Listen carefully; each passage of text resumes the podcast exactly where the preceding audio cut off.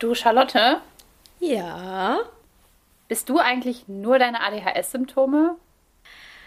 Uff, das ist eine richtig spannende Frage. Ähm, ich sag jetzt einfach mal nein, unter der Prämisse, dass ich erstmal klären muss, was ich damit meine.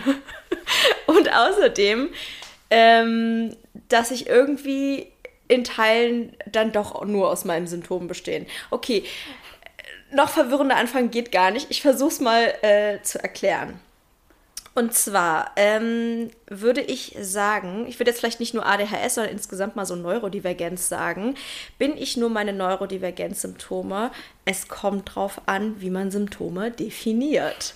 Ähm, und es kommt auch ein bisschen drauf an, wie man ich definiert oder sagen wir jetzt mal so Charakterpersönlichkeit, weil ähm, einerseits würde ich natürlich schon sagen, ich bin ein Individuum und ich bin nicht so wie jeder andere Mensch mit ADHS. Äh, aber auf der anderen Seite bin ich nicht eine Person, wo die ADHS irgendwie so draufklebt, wo man beides voneinander trennen kann, weil es geht um das Gehirn und das Gehirn ist ja quasi nichts anderes als unsere Persönlichkeit. Es sind unsere Erfahrungen und unsere Vorlieben und Präferenzen. Es sind äh, die Prioritäten, die wir im Leben setzen und so weiter und so fort. Äh, und natürlich kann man das dann nicht voneinander trennen, wie wir so funktionieren oder was wir mögen und was wir nicht mögen. Ja, wie geht's dir? wie würdest du das beantworten? Ich, ich glaube, egal, äh, jemand, je nachdem, wann man mich fragt, würde man auf diese Frage irgendwie eine andere Antwort bekommen, weil ich immer wieder in die Situation komme, auch immer noch, obwohl ich jetzt ja schon wirklich lange mich damit beschäftige und auch schon ganz lange äh, mich mit anderen darüber austausche, über das Thema ADHS und Neurodivergenz. Ähm, ich hatte zwischenzeitlich eine Phase, wo ich so dachte, okay, eigentlich kannst du einfach nur ein Buch über ADHS aufschlagen und da siehst du dann mich drin irgendwie. Und ich bin einfach so im, im Lehrbuch neben ADHS ist irgendwie mein Gesicht gebappt und eigentlich habe ich keine eigene Persönlichkeit, die irgendwie nicht von ADHS bedingt ist, weil alles, was ich irgendwie gefunden habe oder alles, was ich so über mich herausgefunden habe, da habe ich mindestens 20 Personen gefunden, denen es irgendwie genauso geht. Und mhm. wo ich dann irgendwie dachte, das kann doch langsam echt nicht mehr sein dass ich irgendwie nur aus Symptomen bestehe oder aus, ich sag mal, Folgen von Symptomen. Ne? Also viele, vieles, was wir so als inoffizielle ADHS-Symptome beschreiben, sind ja häufig einfach Folgen daraus, dass wir eben mit Symptomen groß geworden sind, gegen die eben niemand was unternommen hat oder die niemand therapieren wollte, konnte oder sonst irgendwas.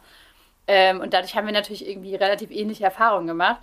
Ähm, mittlerweile würde ich sagen, ich erkenne doch immer mehr auch wieder meinen, meinen eigenen Charakter oder meine eigene Persönlichkeit, äh, die trotzdem teilweise sehr, sehr ähnlich ist zu, zu anderen Leuten, die neurodivergent sind, aber ähm, wo ich doch immer denke, naja, wie du schon sagst, es, es sind halt nicht alle Leute mit ADHS gleich, auch wenn man das, finde ich, manchmal denken könnte, wenn man in unsere Communities guckt, mhm. oder? Ja, also ich glaube manchmal, das ist so, ich, ich stelle mir Sachen immer gerne bildlich vor. Und ich stelle mir das so vor, wenn man jetzt so einen Menschen hat und sich das Gehirn anguckt, dann sehe ich da irgendwie so ein Ball und da steht dann ADHS drauf und dann ist das sozusagen ähnlich bei allen Leuten, die ADHS haben oder sagen wir jetzt mal einfach gesagt das gleiche. Und was sich dann daraus entwickelt, kann aber unterschiedlich sein. Das heißt, das ADHS-Hirn ist quasi schon irgendwie, ja, weist große Ähnlichkeit mit einem anderen ADHS-Hirn auf, aber das wird dann eben beeinflusst von zum Beispiel unseren Eltern, davon, in welchem Umfeld wir groß werden, ähm, welche Erfahrungen wir so machen und so weiter und so fort. Und dann ist es ja logisch, dass Dinge sich sehr ähnlich entwickeln können, zum Beispiel bei einer Person, die ja, ungefähr ähnlich groß geworden ist oder ähm, vielleicht auch nur ein bisschen andere Umstände hat und äh, die Wahrscheinlichkeit sozusagen, dass man sich ähnlich entwickelt, ist dann sehr, sehr groß, muss aber auch nicht so sein. Ähm, hm. Und deswegen würde ich auch sagen, ähm, dass ja, es ist halt so ein bisschen paradox, ne? Einerseits gibt es einen Unterschied zwischen der Entwicklung, also dem, was dann der Charakter ist, und der ADHS. Und andererseits ist einfach diese, ist es halt so eine Symbiose und so eine ganz, ganz enge Verbindung, die man überhaupt nicht voneinander trennen kann. Ich finde auch gerade am Anfang, äh, wenn man sich so neu damit beschäftigt oder irgendwie plötzlich viele Dinge über sich rausfindet, ich glaube, so wird es ja den meisten Leuten gehen, die, ähm, die hier zuhören, dass das irgendwie alles jetzt ein Thema ist, was vielleicht noch nicht seit zehn Jahren eine Rolle spielt. Ähm, und gerade am Anfang ist es häufig eben so, man, man entdeckt dann viele Dinge und beantwortet ja auch viele Fragen für sich, von denen man ganz, ganz lange dachte, dass man damit komplett alleine ist. Man entdeckt aber Leute, denen es mhm. Äh, deckungsgleich geht oder die irgendwie total ähnliche Erfahrungen gemacht haben. Ich merke das auch immer wieder im Stammtisch, wenn dann alle irgendwie immer nur ja, ja, ja, ja schreiben und irgendwie so, so Aussagen, die, die irgendwie, wo ich so dachte, okay, krass, hm, finde ich jetzt irgendwie, ist jetzt eine Aussage, die ich in der normalen Gesellschaft vielleicht nicht so getätigt hätte, aber es ist halt immer so, äh, alle sind immer so, ja, absolut, absolut ganz genauso. Ähm, und da kann man halt super schnell den Eindruck auch bekommen, ne? dass, man, dass man irgendwie einfach nur ein Klon von diesen ganzen anderen Menschen ähm, ist. Wobei man ja auch da sagen muss, es ist ja alles nur erfahrungsbasiert irgendwie der Austausch. Niemand von den Leuten, auch nicht du oder irgendwer anders, kann halt wirklich in mein Gehirn reingucken wie sich das dann auch anfühlt. Und das ist so ein bisschen dieser Meme-Effekt, finde ich. So dieses, man, man sieht irgendwas und findet das relatable, wobei einige Leute das vielleicht so am, am einen Ende der Skala relatable finden und finden, oh ja, das passiert mir auch, aber nicht so heftig. Und andere Leute finden das halt am absoluten Maximumende der Skala relatable und sagen halt, ja, 100 Prozent. Und genauso ist ja auch ADHS irgendwie auf einem Spektrum und genauso ist die ganze Neurodivergenz auf einem Spektrum. Und äh, ich glaube, genauso sind, ist die Ausprägung der Symptome und wie sie uns halt am Ende beeinflussen auch auf einem Spektrum irgendwie. Und dadurch kommt halt dieser Eindruck, also bei mir ganz krass zustande, ähm, dass ich keine eigene Persönlichkeit habe. Mhm. Ich glaube, ähm, wenn man jetzt so ein bisschen auf zum Beispiel den digitalen Stammtisch von dir oder insgesamt Social Media ausweitet, dann ist es ja auch eher so, dass Leute, die was relatable finden, eher ich hier schreien und die anderen Leute jetzt nicht sagen, nee, ich finde es nicht relatable. Also klar gibt es auch Leute, aber die halten sich dann ja auch eher zurück und so denkt man, ah, okay, krass, ich habe jetzt 40 Nachrichten bekommen. Das heißt, es ist dann anscheinend wirklich ein ADHS-Ding. Ähm, mhm. Und was ich, glaube ich, auch sehr spannend finde, ist, wenn man sich vielleicht mal so das, den Begriff Symptom ansieht. Weil ich finde das ganz, ganz schwierig zu sagen, was ist eigentlich ein Symptom.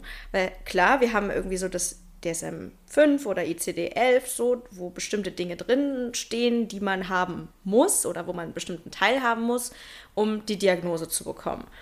Mm, aber Symptome sind ja irgendwie auch nur ein anderes Wort für, ja, weiß ich nicht, Verhaltensweisen, Charaktereigenschaften, Ausprägungen eines Menschen. Also Symptom klingt immer so super klinisch und medizinisch und nach, ja, weiß ich eigentlich auch nicht genau nach irgendwas, was super, super krass auffällig und ungewöhnlich ist und deswegen so als Symptom benannt wird.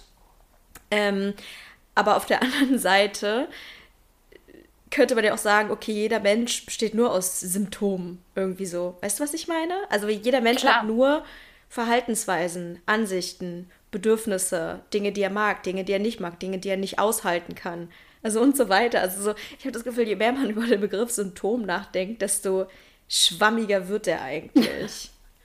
Desto unlogischer wird es, dass man so irgendwie in äh, Krankheiten bzw. Störungen äh, unterteilt ja. generell. Und das eine Symptom gehört dazu und das andere Symptom gehört dazu. Macht halt, macht halt gerade, wenn es ums Gehirn geht, eigentlich überhaupt gar keinen Sinn. Ähm, ich merke das immer wieder, wenn ich eben bestimmte Symptome oder Phänomene, ich nenne das auch gerne Phänomene, ähm, versuche zu beschreiben. Ähm, das meiste, vieles davon kann man auf dieselben Ursachen zurückführen, wie zum Beispiel auf die Neurotransmitter. Es gibt halt Symptome, wir reden jetzt einfach nur mal so darüber, äh, die immer mit den Neurotransmittern zusammenhängen. Ne? Das sind die exekutiven Funktionen, also dass man mit Aufgaben nicht anfängt, nicht zu Ende kommt, aber genauso auch eben Reizfilter. Ne? Also es hat auch genauso was mit den, mit den Neurotransmittern zu tun und genauso die Vergesslichkeit. Das sind eben alles solche Dinge, die damit zusammenhängen. Ähm, es gibt Themen, die im Prinzip so mit der, mit der Durchblutung des Gehirns oder mit der mit der Größe des Gehirns im Frontallappen und sowas zusammenhängen. Ähm, und genauso gibt es aber Dinge, die, die Phänomene sind, wie zum Beispiel Rejection Sensitivity, wo man sich nicht erklären kann, warum ist das so, weil das hat an sich erstmal nichts mit den Neurotransmittern zu tun und es hat an sich erstmal nichts mit dem Gehirn an sich zu tun, hat aber häufig was mit den Erfahrungen zu tun, die wir gemacht haben, mhm. aber jetzt gar nicht so unbedingt mit, mit irgendeiner klinischen Ursache, die es dafür wirklich gibt. Zumindest kann man sie noch nicht nicht näher benennen und nicht nachweisen. Ja. Und dadurch sind wir eben bei einer Unterscheidung, naja, was ist denn, wäre es nicht besser, einfach die Ursachen zu benennen und zu sagen, naja, malt euch selber aus, was, was alles damit zusammenhängen kann, nämlich alles. Ja, Symptome, ja. finde ich, haben auch immer die Konnotation, etwas, was man von außen sehen kann. Und natürlich auch, es hat irgendjemand ja auch geschrieben, was sind die relevanten, in Anführungsstrichen relevanten Symptome oder die besonders auffälligen Symptome oder die besonders störenden Symptome. Ähm, und das ist ja auch alles, also das ist ja biased. Das ist ja nicht objektiv oder so. Man kann ja Störung eigentlich gar nicht also was ich sagen will, ist, das sind immer Menschen, die das geschrieben haben und das sind dann häufig wahrscheinlich auch neurotypische Menschen, die das geschrieben haben und die haben einen bestimmten Blickwinkel, den sie natürlich mit einfließen lassen. Ähm, und wenn ich sage, naja, ADHS sind äh, diese fünf Hauptsymptome, die erfüllt sein müssen, ähm, dann ist das ja einfach eine Festlegung von Sachen, wo ich selber jetzt als Mediziner meine Priorität drauf lege. Vielleicht, weil Hyperaktivität ist das, was in der Schule am meisten stört oder was am meisten auffällt und so weiter. Ähm, aber natürlich ist es dann irgendwie, das ist ja auch so ein bisschen das, was wir öfter mal sagen, dass es eigentlich viel spannender ist zu gucken, wie sieht es im Gehirn aus, wie fühlt sich die Person, ähm, weil da ja häufig dann auch eher die Gemeinsamkeiten liegen, die sich dann eben unterschiedlich ausprägen können. Natürlich ist jetzt äh, RSD nicht was, was sozusagen inhärent mit einer ADHS verknüpft ist, aber wenn, keine Ahnung, 95% aller Menschen mit ADHS super viel negatives Feedback bekommen, dann macht es ja schon fast Sinn zu sagen, okay, wenn jemand doll RSD oder Rejection Sensitive Dysphoria hat, dann ist das schon ein guter Hinweis auf zumindest eine Neurodivergenz. Mhm. Wobei man, äh, du hattest gerade gesagt, ähm, dass jemand im Prinzip sich hinsetzt und ein Symptom äh, quasi als wichtig oder unwichtig irgendwie kategorisiert oder mhm. als äh, eins der Hauptsymptome oder eben nicht. Ähm, und ich finde das auch noch total spannend, weil das auch ein Thema war, mit dem ich mich ganz lange beschäftigt habe, nämlich wie definiert man zum Beispiel Hyperaktivität. Was ist denn alles Hyperaktivität? Was gehört denn überhaupt alles dazu? Weil ich hätte früher, vor fünf Jahren, gesagt, hyperaktiv ich? nee, mhm. ich bin ja eigentlich faul. So, ne? Das war immer so mein, mein Bild von mir selber. Oder ähm, was ist denn oder was zählt denn alles zu Vergesslichkeit? Dazu zählen auch Erinnerungen und so weiter, dass man sich nicht gut an, an Themen aus der Kindheit erinnern kann und so weiter. Das würde ja alles darunter zählen. Und wenn ich aber nur lese, na, Hyperaktivität, Vergesslichkeit, Aufmerksamkeitsdefizit, eh so geil, Aufmerksamkeitsdefizit, ja, okay, definier das mal, das ist ja alles. Das ist mhm. ja alles.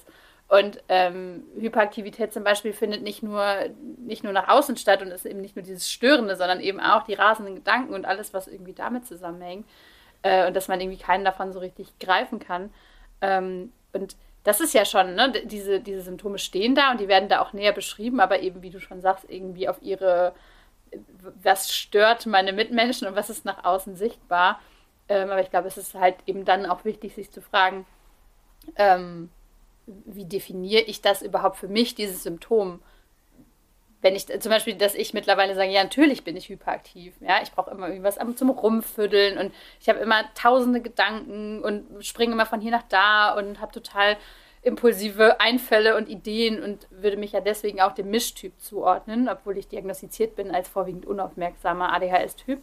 Mhm. Ähm, wo ich einfach sage, da hat man einfach wieder nicht so genau hingeguckt und hat halt gesagt, naja, sie ist halt eine Frau und sie würde sich selber eher als faul bezeichnen und deswegen ist sie halt äh, ADHS-Typ vorwiegend unaufmerksam und nicht äh, hyperaktiv-impulsiv. Und ich bin die Definition, meine eigene Definition von äh, hyperaktiv-impulsiv eigentlich, wenn ich mich selber beschreiben mhm. müsste oder würde.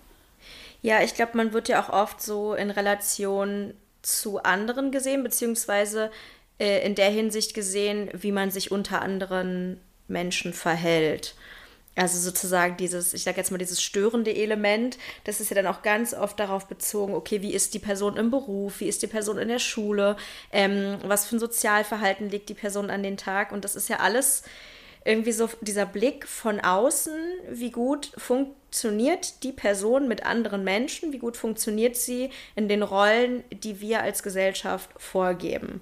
Ähm, weil eben wir eben ein System haben, in der Schule, man muss still sitzen, man darf nicht kritzeln, man darf nicht Penspinning machen, man darf nicht aufstehen, man darf okay, ich weiß nicht, wie es heutzutage in der Schule ist, aber so habe ich es halt erlebt. Ähm, du zeigst, dass du zuhörst, indem du starr geradeaus guckst und sonst bist du unhöflich. Ähm, und das sind dann halt sozusagen diese äußeren Umstände, die dich definieren, obwohl ich jetzt vielleicht in der Schule gar nicht von außen hyperaktiv ausgesehen, äh, ja genau, ich so nicht so aussah, aber vielleicht dann zu Hause irgendwie alles rauslasse oder dann zu Hause dann total den Nervenzusammenbruch bekommen, weil ich den ganzen Tag still sitzen musste oder ähm, exzessiv Sport treiben muss oder Alkohol trinke oder was auch immer ich dann für Coping-Mechanismen habe. Ähm, und dann werde ich vielleicht als nicht hyperaktiv klassifiziert, äh, einfach nur, wenn mhm. man es von außen nicht sehen kann. Ja. Ge genau, und das, das ähm, ist ja dann immer auch noch äh, dieses klassische Thema Glaubenssätze, so, das ist ja dann was, danach lebe ich ja dann auch. Ne? Wenn ich als besonders faul von meiner Familie schon beschrieben werde oder wenn ich als besonders ähm, ver, ver, verpeilt ähm, von meiner Familie irgendwie beschrieben werde, das ist ja dann auch was, daran habe ich ja gar keinen Grund, was anderes anzunehmen, weil ich mhm. empfinde das so, andere empfinden das so und dann ist es irgendwie so gesetzt und man hat gar nicht mehr das Bedürfnis, da nochmal näher, näher hinzugucken, ist es denn wirklich so oder ist es einfach nur, weil ich danach lebe, weil ich halt mich selber auch so definiere. Ne? Das finde ich ähm, auch ganz spannend. Damit ähm, mit Glaubenssätzen habe ich mich schon vor meiner äh, ADHS-Diagnose ganz viel auseinandergesetzt halt auch, ich hatte ja so krasse Hyperfokusie, Fokusse äh, im Bereich so Persönlichkeitsentwicklung und so, und da spielt das ja auch eine voll große Rolle. Ähm, und auch das hat mir halt nach meiner Diagnose voll geholfen, einfach nochmal genauer hinzugucken und zu sagen, okay, ist das vielleicht einfach, habe ich das nur so angenommen, dass das so ist und eigentlich ist es gar nicht so. Und ähm, was ich aber eigentlich sagen wollte, ist, ich finde es auch immer so, mh, hm, dieses Thema, ähm, was ist ADHS und was ist mein Charakter, ich glaube, das hängt auch viel damit zusammen, dass die allermeisten Leute ähm, quasi Masking perfektioniert haben und damit dann auch selber gar nicht mehr so genau wissen, was ist jetzt irgendwie die Realität und was ist äh, irgendwie, also was, was möchte ich und was möchten vielleicht andere von mir mhm. und was, wo ist mhm. da die mhm. Mitte und wo bin da ich geblieben, ne, in den ganzen letzten Jahren.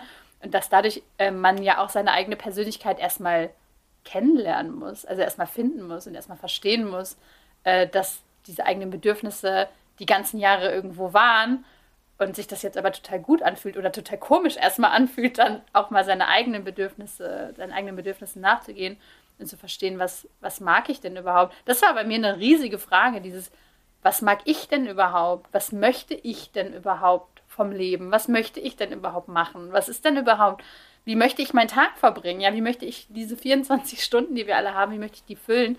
Äh, keine Ahnung. Mhm. Also war mir völlig unklar. Ja, total. Da haben wir ja in unserer Depressionsfolge auch schon drüber geredet. Äh, übrigens, große Empfehlung, die Folge ist echt total schön geworden. Äh, falls ihr die noch nicht gehört habt, dann schaltet mal rein.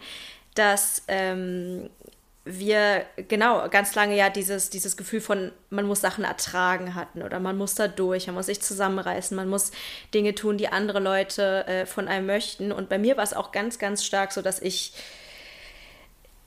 das war vor meiner Diagnose, ich weiß nicht wie lange vor meiner ADHS-Diagnose, aber da habe ich zu meinem Freund auch gesagt, boah, manchmal, ich frage mich, wer bin ich eigentlich? Habe ich eigentlich einen eigenen Charakter? Weil ich auch so viele dieses Kopieren so krass gemacht habe. Kopieren von allen möglichen Sachen. Ich habe Handschriften kopiert, ich habe Gestik kopiert, ich habe Mimik kopiert, ich habe Vorlieben kopiert. Ähm, ich habe ganz doll meine eigenen ähm, Vorlieben äh, versteckt. Also jetzt nicht einfach nur ADHS-Symptome versteckt, sondern so mich versteckt. Ich kann mich, oh Gott, jetzt weiß ich gar nicht, ob ich das schon wieder im Podcast erzählt hatte, aber es wurscht, müsst ihr dann durch. Ähm, das war in der sechsten Klasse und da habe ich äh, einer Mitschülerin erzählt, dass ich das Lied, ähm, wie hieß denn das noch von Scooter?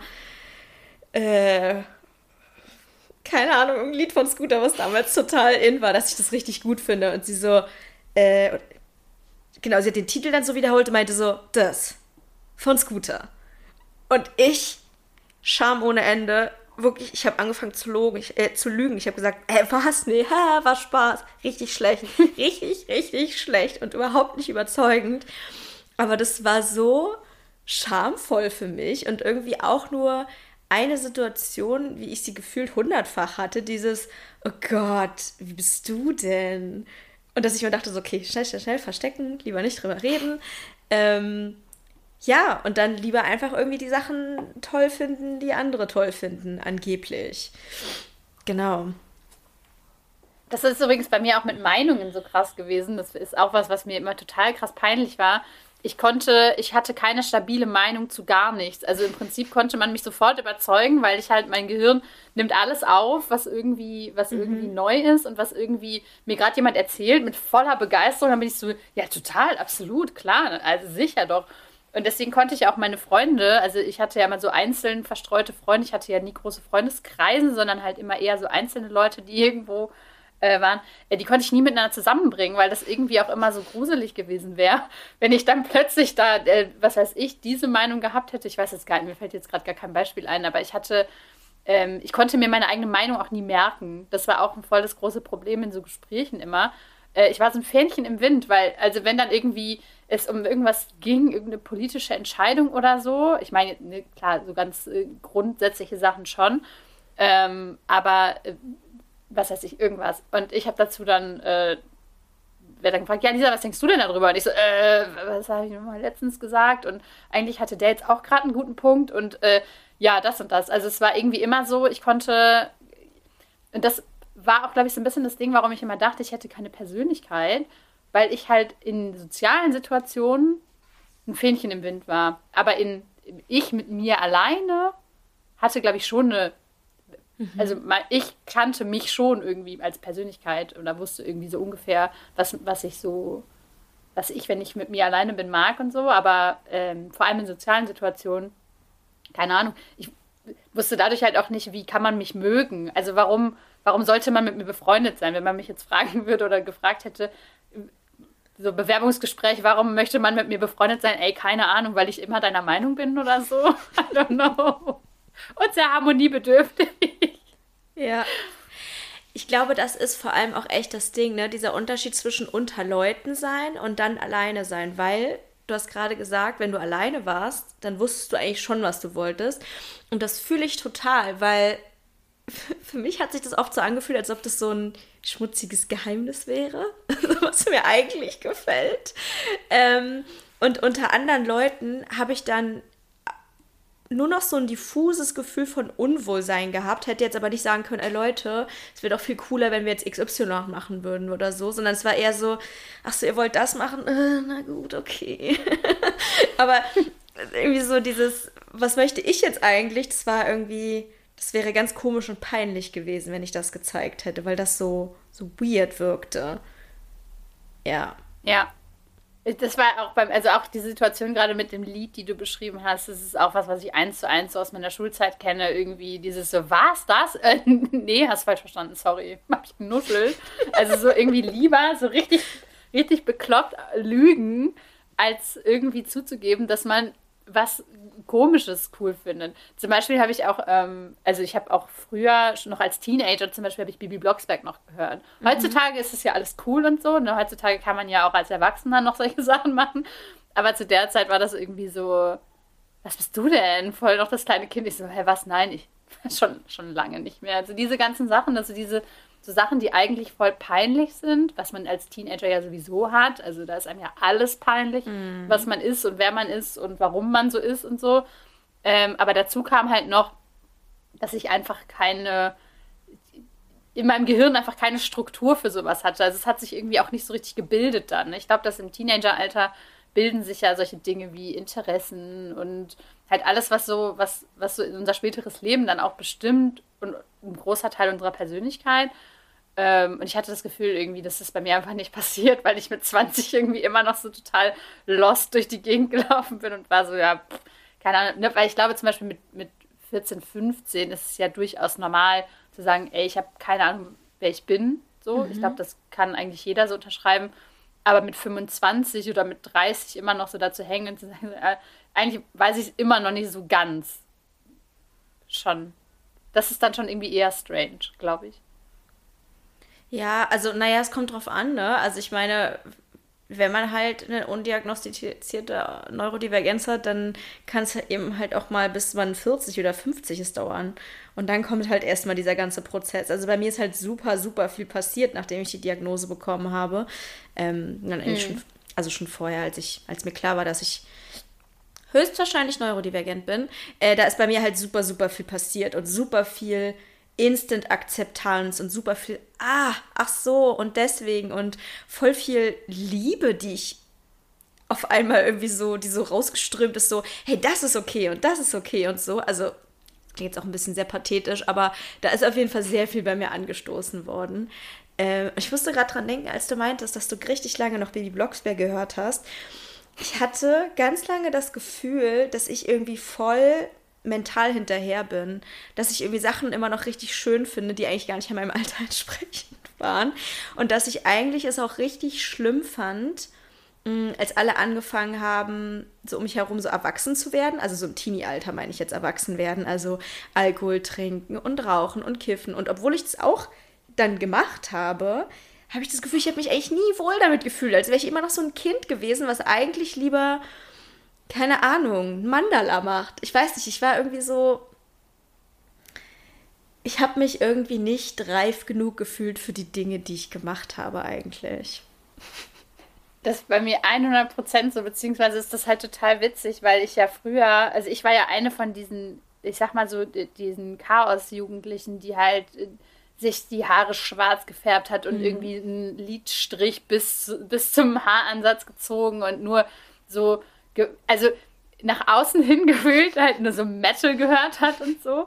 Und ähm, das war total krass, weil es gibt da so eine lustige Anekdote. Ähm, äh, ich hatte eine Lehrerin, die sich mir sehr angenommen hatte und die ich auch sehr mochte und so. Äh, und die hat irgendwann äh, bei meiner Mutter nachgefragt und meinte, sie macht sich halt totale Sorgen ähm, weil ich halt plötzlich so eine, so eine optische Veränderung durchgemacht habe. Ich habe mir die Haare bunt gefärbt und hatte, äh, ich glaube, ich hatte dann ein Piercing mir irgendwann stechen lassen und so, also so ganz auf übelst alternativ. Und dann äh, hat sie meine Mama eingeladen, meinte, ja, sie macht sich halt Sorgen und ob meine Mutter dann immer wüsste, wo ich so bin ähm, und mit wem ich unterwegs bin. Meine Mutter so, naja, also ganz ehrlich gesagt, sitzt sie den ganzen Tag zu Hause und spielt Sims. das stimmt halt einfach. Ich war so nach außen hin halt so voll der Gothic und war irgendwie so voll emo-mäßig unterwegs, aber so richtig heftig. Äh, und nach, also irgendwie, wenn ich mit mir alleine war, habe ich halt wirklich einfach nur Sims gespielt und wollte da einfach nur glückliche Familien bauen, die irgendwie ja. Weiß ich nicht. Bei mir waren es die wilden Hühner. Am Wochenende mit irgendwelchen Leuten besaufen, aber eigentlich hat es mir am ehesten Spaß gemacht, das neueste Buch von Cornelia Funke zu lesen. Also, ja. keine Ahnung. Ich, ich hatte irgendwie, ja, das war halt. Ich meine, das machen natürlich viele Jugendliche. Also ich, ich, glaube nicht, dass das jetzt irgendwie was Ungewöhnliches ist, dass man das Gefühl hat, dass alles sich auf einmal super schnell bewegt und alle irgendwie das und das machen. Vielleicht habe ich sogar andere Leute unter Druck gesetzt, weil ich so aussah von außen, als ob ich irgendwie auf einmal voll erwachsen werden würde. Kann ich mir zwar gerade nicht vorstellen, aber ne, man beeinflusst sich ja auch immer so gegenseitig. Ähm, aber für mich war es halt wirklich so, oh Gott, können wir ein bisschen langsamer machen? Ich hatte auch körperlich dieses Gefühl ganz toll. Ich hatte das Gefühl, ähm, dass ich mich körperlich auf eine Art entwickle, die gar nicht mit meinen mentalen Kapazitäten irgendwie mitkam. Äh, was natürlich auch schwierig dann da war in dem Sinne, wie ich von außen wahrgenommen wurde. Ich sah irgendwie mit zwölf aus wie 16, habe mich aber gefühlt wie zehn. Und das war dann so, das hat einfach überhaupt nicht zusammengepasst.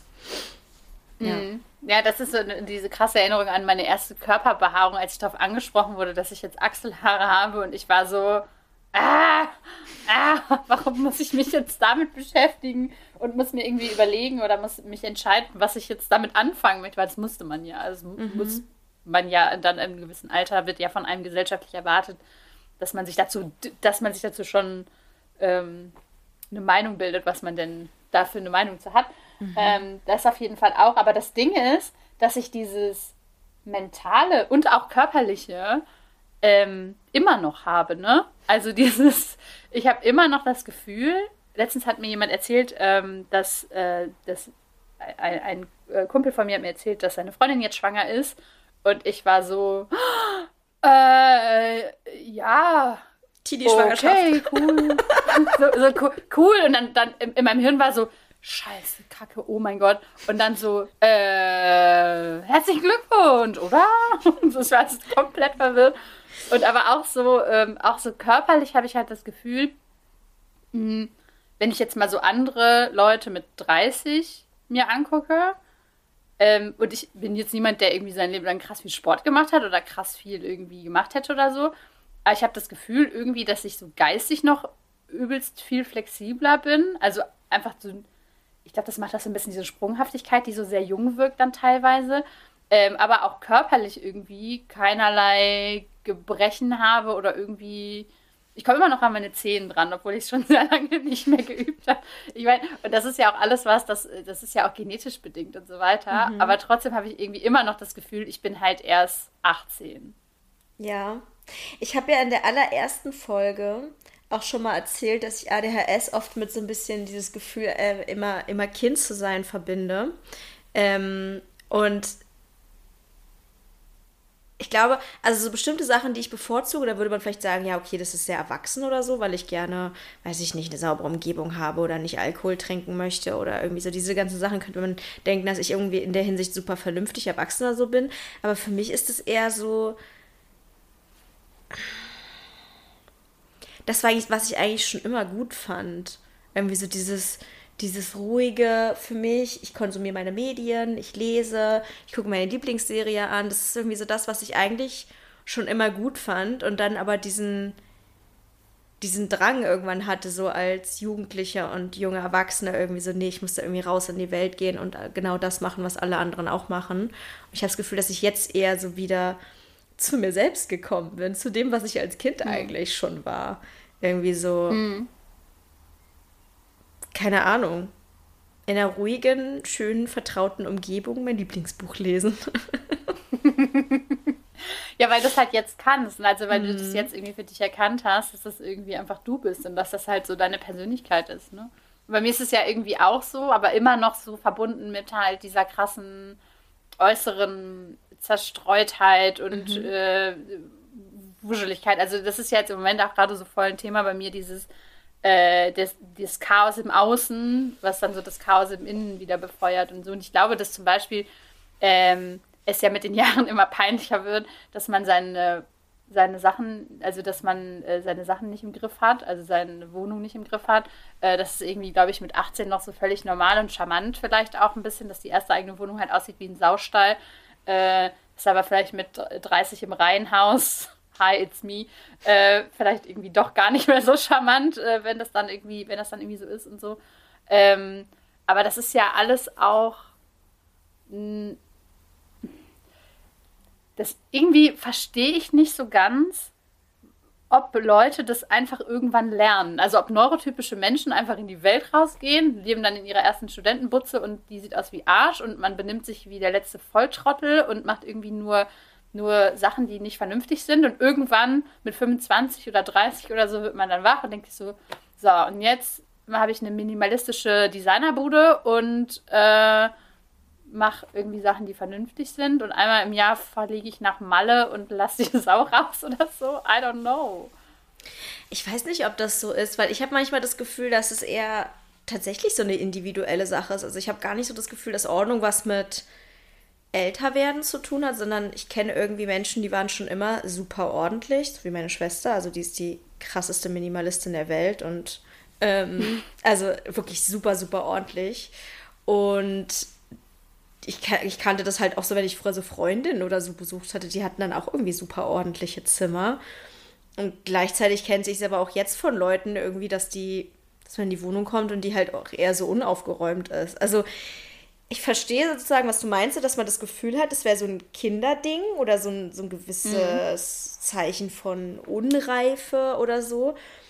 Aber ich glaube eher, dass das sowas, sowas Charakterliches eher tatsächlich ist oder was Individuelles.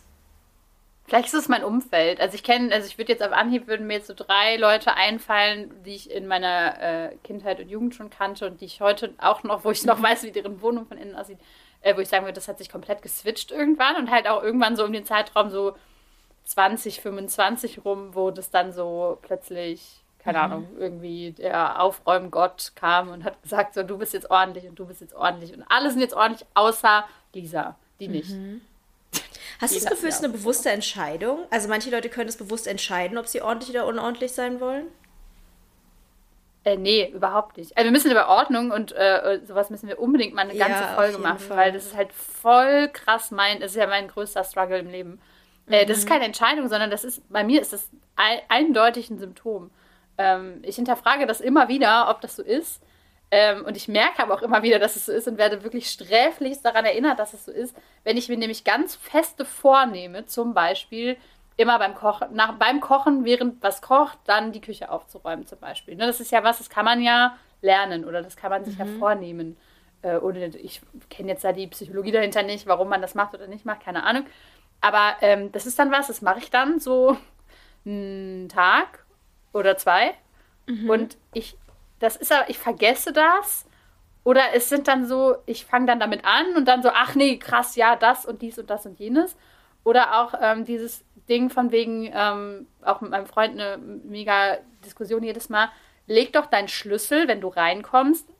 Wir haben da extra so ein Ding hingebaut, wo man das quasi drauflegen kann, also in die Wand geschraubt, dass man da seinen Schlüssel drauflegen kann. Leg den doch, wenn du reinkommst, dahin. Ja, würde ich schon gerne machen, weil dann müsste ich ihn nicht dauernd suchen, aber ich, das passiert halt realistisch gesehen nicht. Und das liegt ja nicht daran, dass ich mich dafür oder dagegen entscheide und mir denke so, haha. Nächstes Mal suche ich wieder eine Stunde meinen Schlüssel, sondern es liegt halt daran, dass ich reinkomme, schon beim Aufschließen der Tür nicht mehr ans Aufschließen der Tür denke, sondern äh, zehn Milliarden Dinge, die gerade sonst noch so wichtig sind und den Schlüssel dann irgendwie in den Kühlschrank lege oder mhm. wo auch immer hin, wo ich ihn dann nicht wiederfinde. Ja, äh, auf, auf jeden Fall Zustimmung, dass äh, du dich dafür nicht aktiv entscheiden kannst. Meine Frage war ein bisschen mehr darauf bezogen, ob du glaubst, dass neurotypische Menschen oder die jetzt zum Beispiel, von denen du erzählt hast, sich dafür entscheiden können. Wenn die sagen, naja, okay, früher war ich unordentlich und jetzt äh, möchte ich ein Erwachsenenleben führen, jetzt möchte ich ordentlich sein. Weil das fände ich nämlich interessant, ob es diese ähm, um vielleicht noch mal ein bisschen weiter auszuholen. Ich habe manchmal das Gefühl, dass es bei der Neurodivergenz oft darum geht, dass man die dass man bestimmte Entscheidungen einfach nicht treffen kann, objektiv gesehen, oder dass Sachen einfach sozusagen nicht innerhalb der eigenen Kontrolle liegen. Und ich würde nämlich zum mhm. Beispiel von mir sagen, ich, hab, ich kann mich auch nicht bewusst für eine Sache oder die andere Sache entscheiden. Mein Drang nach Ordnung und äh, bestimmten akkuraten Regeln ist so krass ausgeprägt, dass ich nicht irgendwie mir sagen muss, ah, ich muss mich jetzt daran erinnern, das mal wieder sauber zu machen oder so, sondern ich renne hin, weil es mich so doll im Kopf juckt irgendwie. Und ich frage mich halt, ob es bei neurodivergenten Menschen einfach irgendwie alles so cooler, lässiger, freier ist und die einfach sagen, hm, ja, ich räume jetzt mal auf oder ich räume nicht auf. Also weißt du, was ich meine? Als ob die einfach irgendwie freier wären. Ähm, das Ding ist, ich, ich weiß, also ich dazu, ich kenne halt, also ich kenne ja diese Seite nicht. Also ich mhm. kann das nicht sagen, weil ich die eine Seite ja, ist mir völlig unbekannt. Die mhm. ordentliche Seite ist nichts, womit ich jemals irgendwie auch nur ansatzweise geliebäugelt hätte. Mhm. Äh, geliebäugelt schon, aber sie hat mich nicht, hat mich nicht erhört. Es gab ähm, einen kleinen Flirt, aber, aber aus dem nichts. Es gab einen kleinen Hyperfokus auf Minimalismus und dann habe ich alles neu gekauft. Ähm, ich glaube, das ist irgendwie so ein. Du musst die Frage nochmal wiederholen, die du am Ende jetzt gestellt ja. hast. Meine Frage war, ich kann ja kurz sagen, wie ich auf die Frage komme. Und zwar, ich habe ja so einen äh, Beitrag gemacht für den WDR und da habe ich über so rasende Gedanken und sowas gesprochen. Und da war die Frage an mich, naja, aber das kennen ja ganz viele Leute, dass man tausend Sachen im Kopf hat und so und dass man ähm, sich nicht so richtig entspannen kann. Wo würdest du dann sagen, ist jetzt bei dir der Unterschied? Und da habe ich gesagt, der Unterschied ist, dass ich es nicht kontrollieren kann. Dass ich keinerlei Einfluss darauf habe, welche Gedanken ich im Kopf habe, wann ich welche Gedanken im Kopf habe und dass ich auch keinen Einfluss darauf habe, die Gedanken wegzuschieben oder mich mal zu konzentrieren, sondern dass es alles außerhalb meiner Kontrolle liegt. Und deswegen frage ich mich, ob bei Menschen, die sich jetzt entscheiden, okay, ich möchte jetzt ordentlich sein oder ich möchte irgendwie heute mal aufräumen oder so, ob das da einfach der Unterschied ist bei neurotypischen Menschen, dass die viel mehr Entscheidungsfreiheit haben und dass sie Sachen bewusst entscheiden können. Ich glaube, davon gehen wir im, im Prinzip immer aus. Ne? Als, als neurodivergente mhm. Community gehen wir immer davon aus, dass ein neurotypischer Mensch quasi ein Roboter ist, der. Äh, ich glaube, das ist nicht so. Ne? Ich glaube, das ist immer so dieses Idealbild, was, wovon wir ausgehen. Ich glaube, das, da hat jeder auch seine individuellen Struggle irgendwie. Mhm. Ähm, aber zum Beispiel bei mir ist das Ding, ich kann das gar nicht entscheiden. Ne? Also das ist ja im Prinzip so ähnlich. Die Frage geht ja so ein bisschen in die Richtung, die, zu einer Frage, die ich mir mal stelle, nämlich was ist Prokrastination und was ist exekutive Dysfunktion? Und das ist ja auch so ein Thema irgendwie, wo äh, bei dem Wort Prokrastination schüttelt es mich. Das kann ich schon gar nicht. Wenn da irgendwer mir schon eine Nachricht schreibt mit, ich prokrastiniere dies und das, dann ich mir so, ah, nein, hör auf, das zu sagen. Ich mag das nicht, weil das so mhm. negativ besetzt ist und so.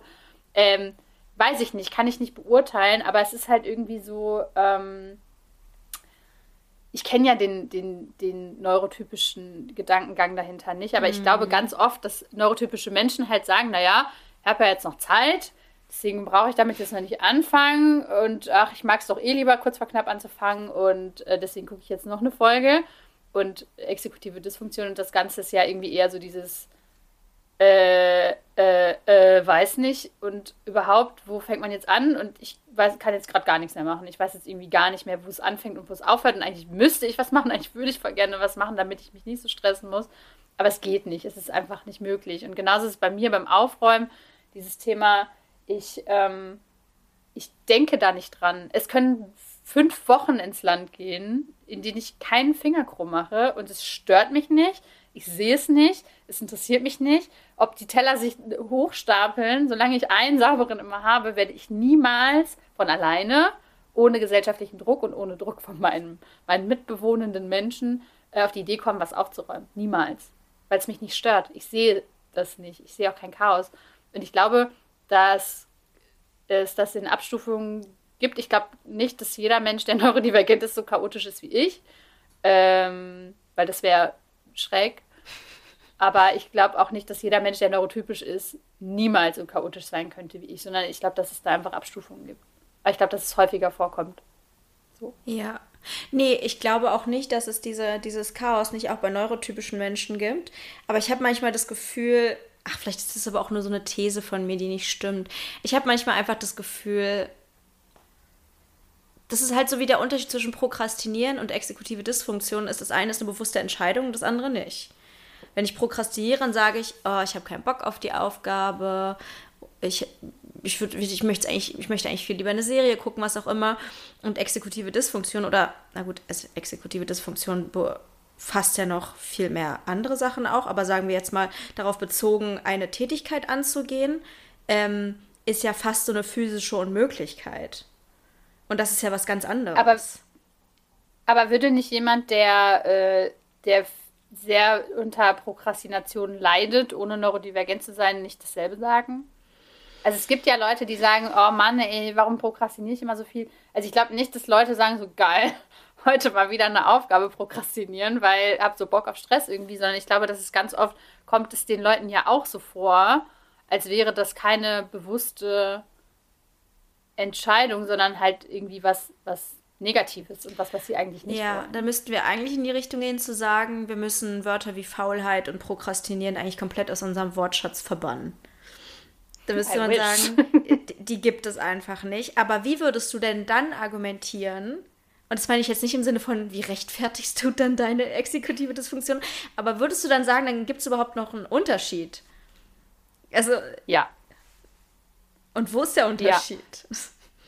Das würde, ich würde den einfach so benennen, dass ich, ähm, wenn ich jetzt über diese Tätigkeiten anfangen und äh, nicht anfangen können und im Zusammenhang mit Prokrastination zum Beispiel äh, oder im, im Gegensatz zur Prokrastination denke, dann denke ich an eine krasse Paralysesituation, wo ich wirklich den ganzen Tag im Bett liege, richtig beschissene Laune habe die fünfmal mein Handy zur Seite werfe und mir denke, Mann, fuck, ich muss doch jetzt irgendwas machen und trotzdem nicht aufgestanden bin. Und ich glaube, das, diese, diese krasse Paralyse zum Beispiel, und ich merke richtig, ich merke in meinem Hirn, wenn ich darüber nachdenke, wie, das, wie da irgendwas nicht so ankommt, wie es soll. Ich habe das Gefühl, ich schicke diesen Gedanken 10.000 Mal los, so komm, wir, wir fangen jetzt an. Dieses Runterzählen, 5, 4, 3, 2, 1 und dann stehen wir auf und fangen an. Also wir, ich und mein Hirn, ne? Ähm, und ähm, ich schicke diesen Gedanken gefühlt 20.000 Mal irgendwie in, in, auf die Reise in meinem Gehirn, aber es kommt einfach nicht da an, wo es hin soll. Und das, mittlerweile habe ich das Gefühl, ich kann das aktiv spüren, dass es irgendwie lost in translation ist. Ich kenne natürlich die, die neurotypische Prokrastinationsseite davon jetzt nicht gut, aber ich mhm. habe ganz viel über Prokrastination gelesen und würde sagen, dass es natürlich ganz viel auch damit zu tun hat, dass der Körper sich an Cortisol zum Beispiel gewöhnt, also ans Stresshormon, wo, ähm, wo man sagt, man kann halt bestimmte Aufgaben nur noch machen, wenn genug Cortisol vorhanden ist. Aber bei mir kann Cortisol vorhanden sein, so viel es will. Wenn ich in der Paralyse bin, ist es mir scheißegal.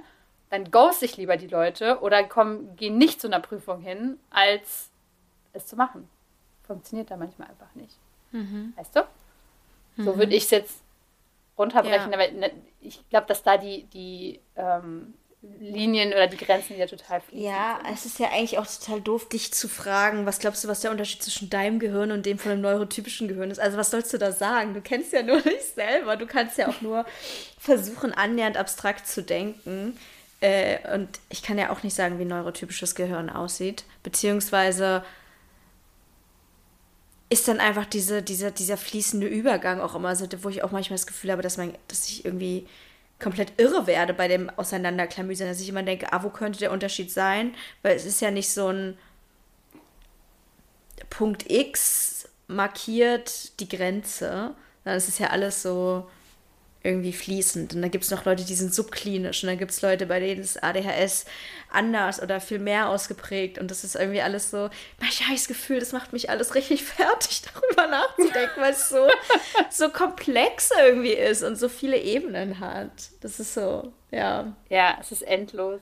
Es ist halt echt endlos und es ist halt auch irgendwie echt so, wie du sagst. Ich, ich glaube ja, also meine Meinung dazu ist ja, dass es im Prinzip ein großes Spektrum gibt, wo alle Menschen irgendwo drauf sind. Mhm. Äh, also neurotypische Menschen sowie neurodivergente Menschen äh, jeglicher Ausprägung. Und dass man da irgendwie einfach guckt, also die Diagnostik im Prinzip an irgendeiner Stelle einen Cut macht und sagt, ab hier bist du im Prinzip behandlungswürdig und äh, brauchst weitere Hilfe, eine Diagnose, Medikamente und so weiter.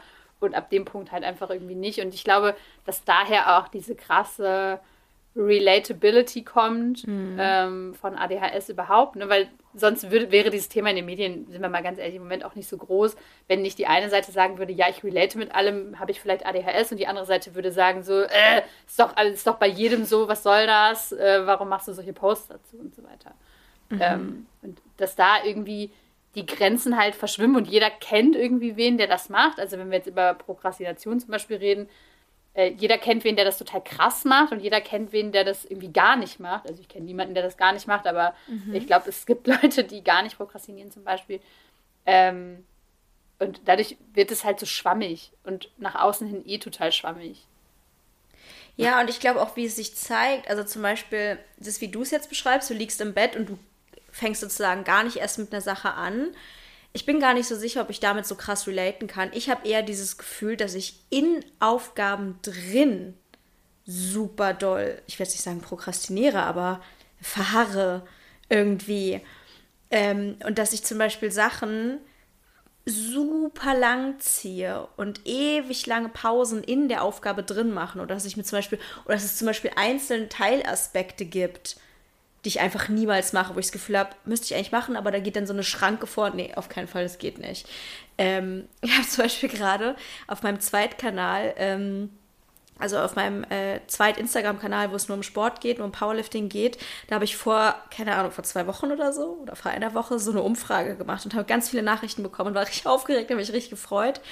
Und dann war auf einmal das Dopamin weg und seitdem sind diese ganzen Nachrichten offen und jedes Mal, wenn ich mir sage, ich will die beantworten, geht einfach so eine so ein Rollo runter. Nee, kann, ich kann ich nicht. Alle Kraft verlässt mich irgendwie.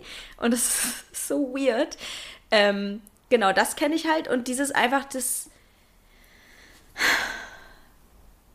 ewig lange für Sachen brauchen, für die man eigentlich gar nicht so lange brauchen sollte, weil ich dann zwischendurch einfach sitze und starre oder aufs Handy gucke oder ich weiß auch nicht. Also. keine Ahnung. So dieses, dieses Verharren und Hinauszögern oder wie meine Großtante immer sagt, ähm, verweilen. ich, ver ich verweile irgendwie super viel. Ja. Es gibt ja, es gibt ja auch, auch da gibt es ja auch einen krassen Unterschied zwischen dieser, ich sag mal, normalen äh, exekutiven Dysfunktion, die wir irgendwie alle in Teilen kennen oder irgendwie bestimmte Teilbereiche einfach krasser ausgeprägt sind als andere und dieser heftigen Paralyse, in die ich auch nur komme. Ähm, das ist ja auch so dieser klassische ähm, ADHS-Leitsatz ist ja never sit down. So, du, darfst, du darfst nicht aus mhm. Bewegung rauskommen. Ja. Weil wenn du einmal aus Bewegung, also auch mentaler Bewegung mhm. raus bist, dann, dann kann diese, also mir, ich, ja. das gibt es mit sich auch, halt auch anders, aber dann kann diese krasse Paralyse halt passieren. Dann hat sie quasi freie Bahn. Wenn ich einfach nicht zulasse, aus dieser Bewegung, aus diesem Movement irgendwie rauszukommen, mhm. Dann ähm, bin ich eher auch so wie du, dass ich dann auch eher so ein bisschen so, so, huch und ach, nee, den Teilbereich, ja, das mache ich dann später und dann wird das ganze Projekt einfach nie fertig, weil du diesen einen Mini 2% Teilbereich noch nicht gemacht hast, aber auch einfach nicht schaffst, den zu machen und so. Ähm, also ne, in dieser Ausprägung mit, äh, ich, ich sende quasi, ich sende, komm, wir fangen die Aufgabe an in, in mein Hirn und das Hirn sagt so, Error, Error, ich weiß nicht wohin damit.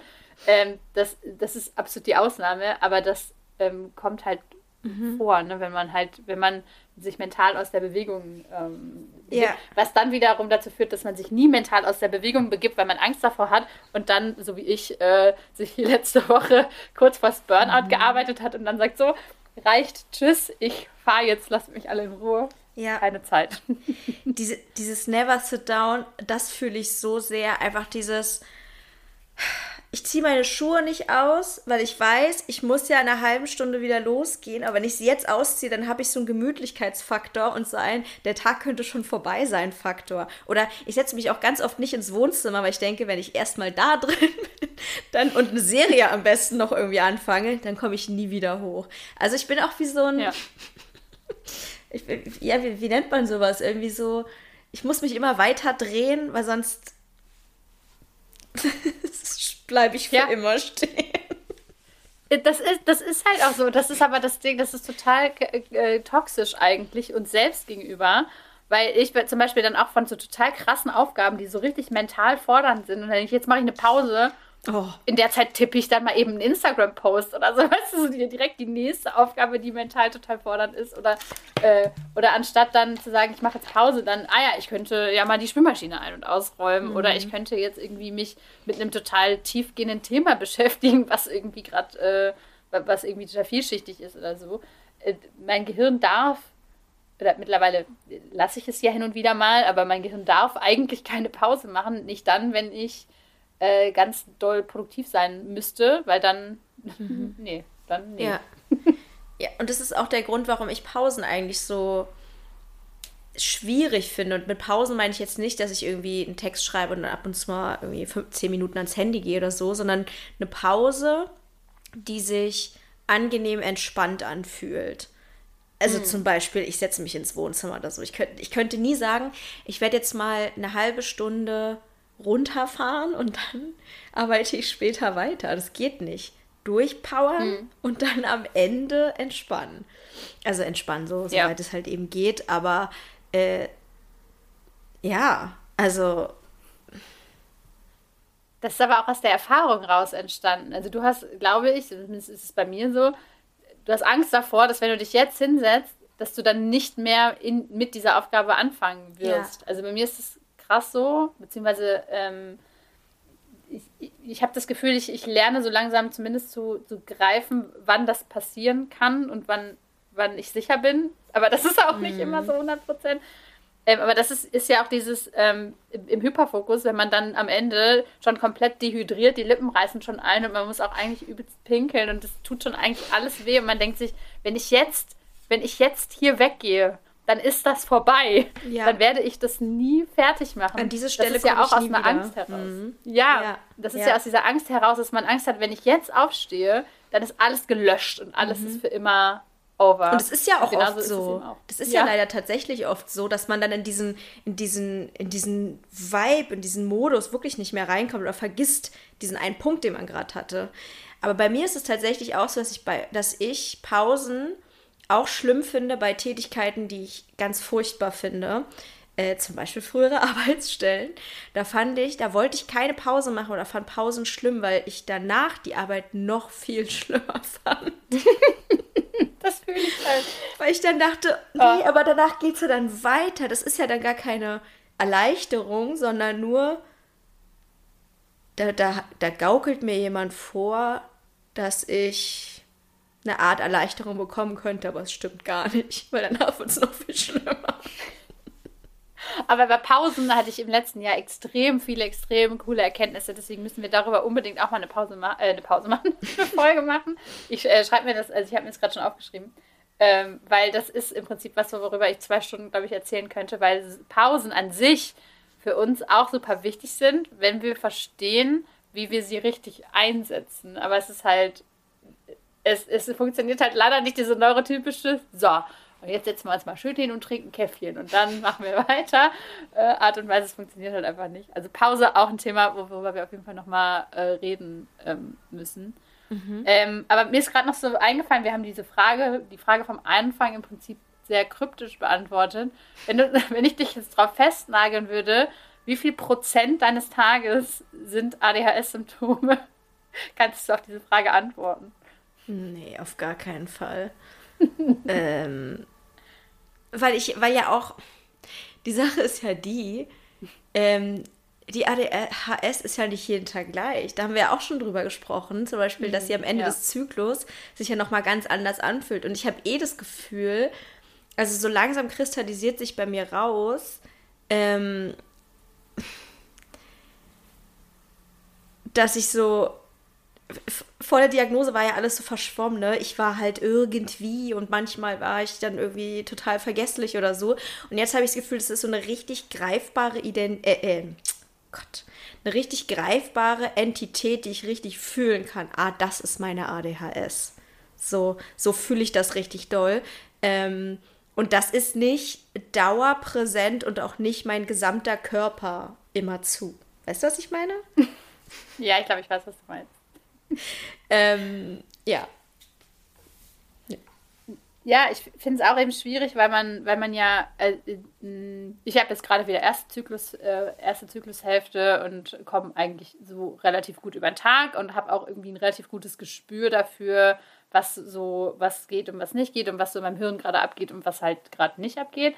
Ähm, und ich habe aber auch das Gefühl, dass eben trotzdem, obwohl ich, ähm, wenn ich gerade ganz gut klarkomme, weil ich gerade aus dem Urlaub komme und weil irgendwie gerade äh, irgendwie so im Hirn einige Neurotransmitter zumindest vorhanden sind, im Gegensatz zu vorletzte Woche, ähm, dass trotzdem meine ADHS-Symptome immer da sind. Also es ist ja nicht so, als wären die weg, sondern ich habe irgendwie das Gefühl, dass einfach meine Strategien besser darüber hinweg helfen mhm. ähm, und die Strategien über, über den Zyklus, wir haben ja Zyklusfolgen, könnt ihr euch auch gerne anhören, ähm, immer weiter abnehmen und dadurch durch, die durch diese fehlenden Strategien, die dann einfach nicht mehr greifen, einfach sofort alles irgendwie in sich zusammenbricht und ich dann sage, boah, Moment, boah, übelst krass Symptome und so. Aber ich glaube, die Symptome sind eigentlich immer also immer relativ gleich da oder irgendwie immer so im Hintergrund zumindest da und beeinflussen mich irgendwie aber ich kann halt irgendwie besser damit umgehen. Mhm. Ja, ich verstehe auf jeden Fall, was du meinst. Ich glaube, ähm, ich habe bei mir das Gefühl, dass ich einfach verschiedene Anteile mit drin habe, die immer mal wer, wo einmal ein Anteil mehr so an die Oberfläche kommt und dann denke ich mir, okay, was ist jetzt Trauma? Was ist jetzt ADHS? Was ist jetzt eine andere Neurodivergenz? Deswegen ist die Frage für mich noch mal ein bisschen schwerer zu beantworten, weil es einfach diese unterschiedlichen Teile gibt.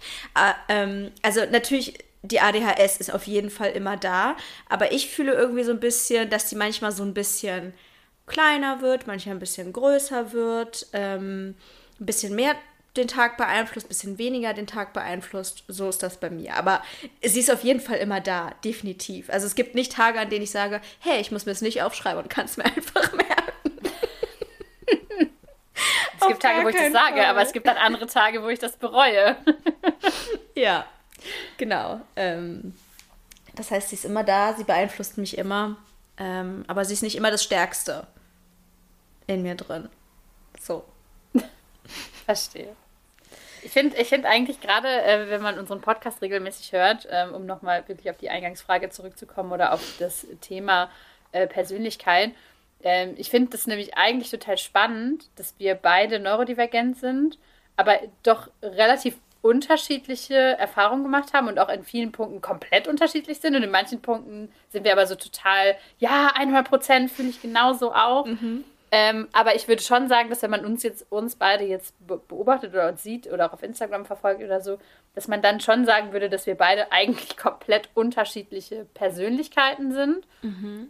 Ähm, aber uns ja beide zum Beispiel auch eher so als nicht, nicht besonders extrovertiert bezeichnen würden und so. Also es gibt ja total viele Sachen, die wir eigentlich schon im Kern relativ gleich sehen, aber wir sind trotzdem zwei völlig unterschiedliche Menschen. Ähm, und das ist ja eigentlich gerade spannend, wenn man sich die Frage stellt, wie viel, wie viel ist ADHS, wie viel ist die Persönlichkeit und so, ähm, weil man an uns ja eigentlich schon relativ gut sieht, wir haben beide ADHS und wir sind absolut nicht irgendwie mhm. identisch, auch mhm. wenn wir uns in vielen Punkten total übereinstimmen. Ja, ja, auf jeden Fall. Äh, ja, das macht es eigentlich noch viel spannender, ne? Vor allem, weil sich dann eben auch verschiedene Leute damit identifizieren können und wir natürlich auch nach außen dann zeigen, neurodivergente Menschen sind am Ende doch alle Individuen. Voll. Und weil Leute sich eben damit identifizieren können, was wir so sagen, aber dadurch, dass ich dann sage, ich fühle es so und du sagst, du fühlst es so und die Person, die zuhört, fühlt es nochmal ganz anders, aber auch das ist eben okay. Und auch das mhm. ist eben, äh, das spricht ja nicht jemandem die Diagnose ab.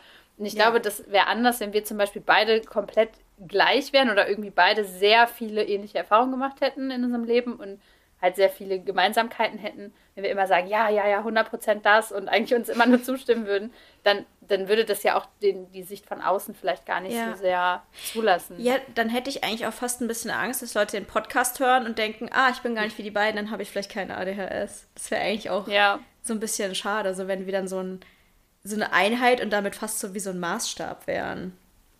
Ja. Ja. Sind wir zwar, also soll, man sollte uns immer als Maßstab nehmen. Aber eher so in allen Lebenslagen. Ah. Genau, also eher so generell. ja. So.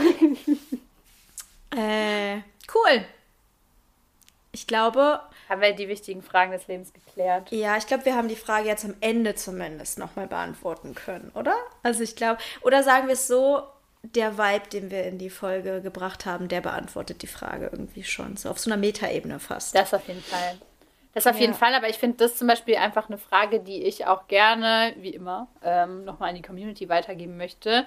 Weil das ist eben was, was jeder für sich so total individuell beantwortet und wir es vielleicht aus einer Situation beantworten, ähm, die so ist, wie unsere Situation eben ist. Also einfach, wir sind beide selbstständig, wir können beide sehr doll so sein, ähm, mhm. wie wir sind und wie wir möchten. Und haben, äh, unser, unser Job ist es quasi, uns damit auseinanderzusetzen, wie was für uns funktioniert und was für uns nicht funktioniert.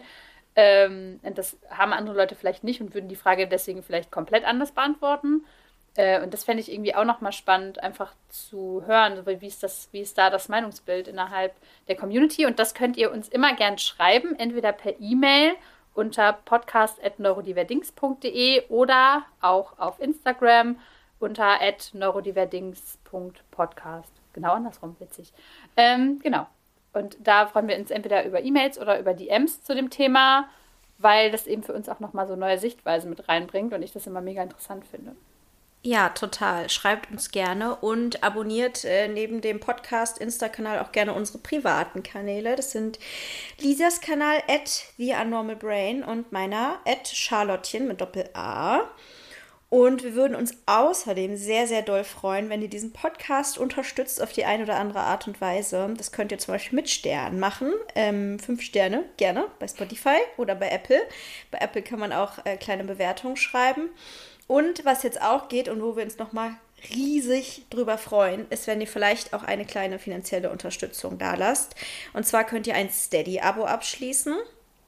Ab 3 Euro oder 5 Euro im Monat, je nachdem, wie euer Geldbeutel es zulässt. Oder ihr gebt was in die Kaffeekasse bei PayPal. Ähm, das haben wir beides in den Show Notes verlinkt und es ist halt einfach schön, wenn wir diesen Podcast dadurch finanzieren können und ihr könnt ein kleines Dankeschön dalassen. Und ähm, genau, wenn ihr nochmal Fragen habt zu Steady oder so, wie das funktioniert, dann könnt ihr uns natürlich auch immer gerne schreiben. Genau. Jeder, der diese Folge mindestens einmal genickt hat und gesagt hat, ja, auf jeden Fall, 100 Prozent fühle ich genauso, muss jetzt äh, uns einen kleinen Kaffee spendieren. Nein, Spaß. äh, also wie immer gilt natürlich bei allen Dingen, äh, ihr müsst absolut gar nichts, aber ähm, für uns ist es eben immer eine ganz schöne Bestätigung, dass euch auch der Content gefällt und dass wir genau so weitermachen sollten, wie wir das gerade tun. Und äh, das würden wir auch gerne machen. Deswegen vielen Dank schon mal im Voraus. Dankeschön. Tschüss. Tschüss.